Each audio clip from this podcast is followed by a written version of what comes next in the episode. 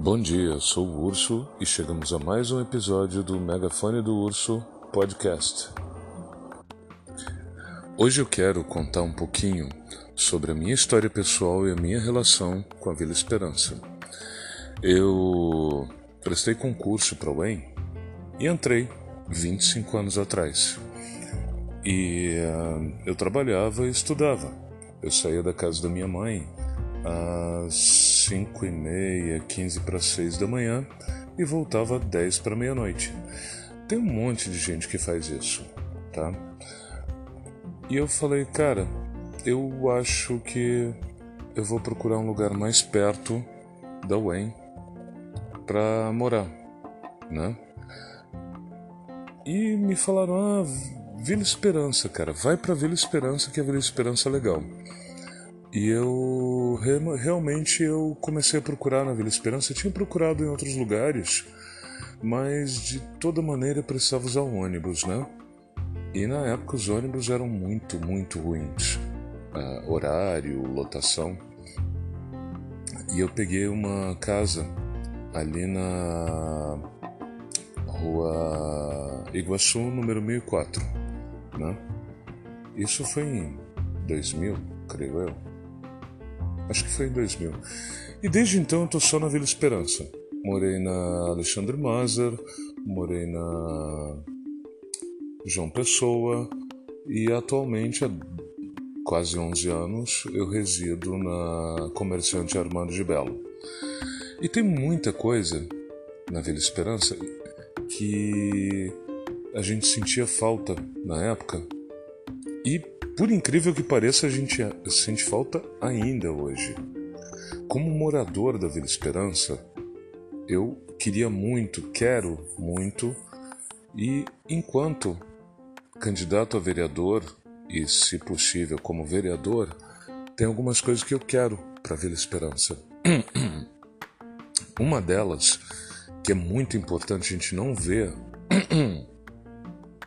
nenhum esforço nesse sentido, é trazer uma agência bancária, de preferência da Caixa Econômica Federal, para Vila Esperança. Também faz muita falta uma agência do, dos Correios. E olha só, na época, o postinho de saúde era ele estava sendo transferido de lugar.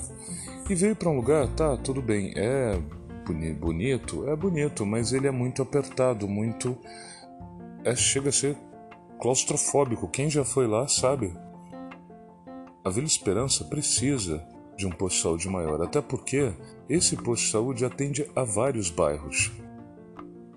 E também precisa de equipamento para tratar, por exemplo, os pacientes uh, crônicos. Eu sou diabético, eu tenho, eu tenho atendimento para as minhas questões dos pés, sim, síndrome de pé diabético é, é uma droga. Eu já fiz uma amputação parcial em um dos pés em decorrência disso. E o meu atendimento é lá no Hospital Municipal.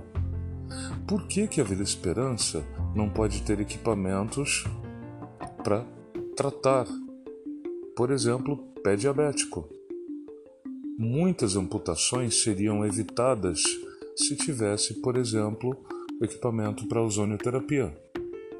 E veja só, existe, eu fui informado, eu me informei, existe um terreno já reservado para um novo e maior posto de saúde.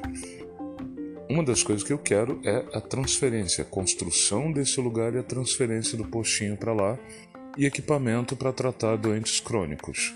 Equipamento e abordagens terapêuticas. Outra coisa muito importante é o campo, o campinho de futebol da Alice Charantes Campolina. Ele existe há 40 anos.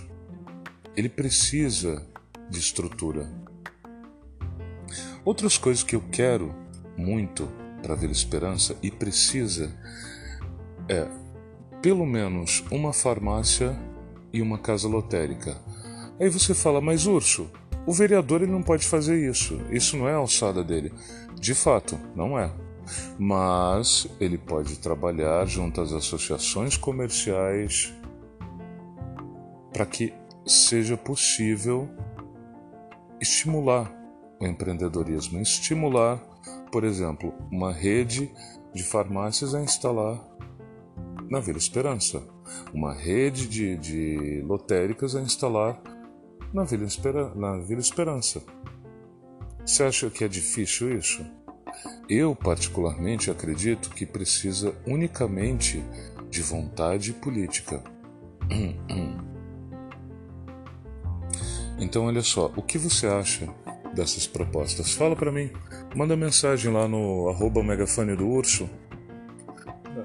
Onde? Bom, arroba megafone do urso está em quase todas as redes sociais. Instagram, TikTok, até TikTok, Facebook, uh, Twitter. É só escolher.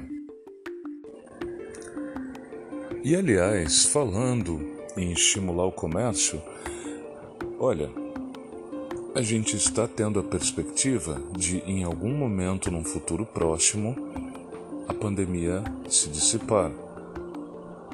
Nós vamos precisar de muita ajuda política em todas as esferas para a retomada econômica.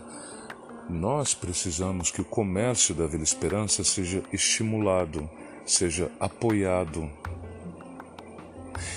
É, eu não vou me delongar muito porque 6h39 já é tempo bastante né, para cada episódio. Eu mesmo evito podcasts muito longos.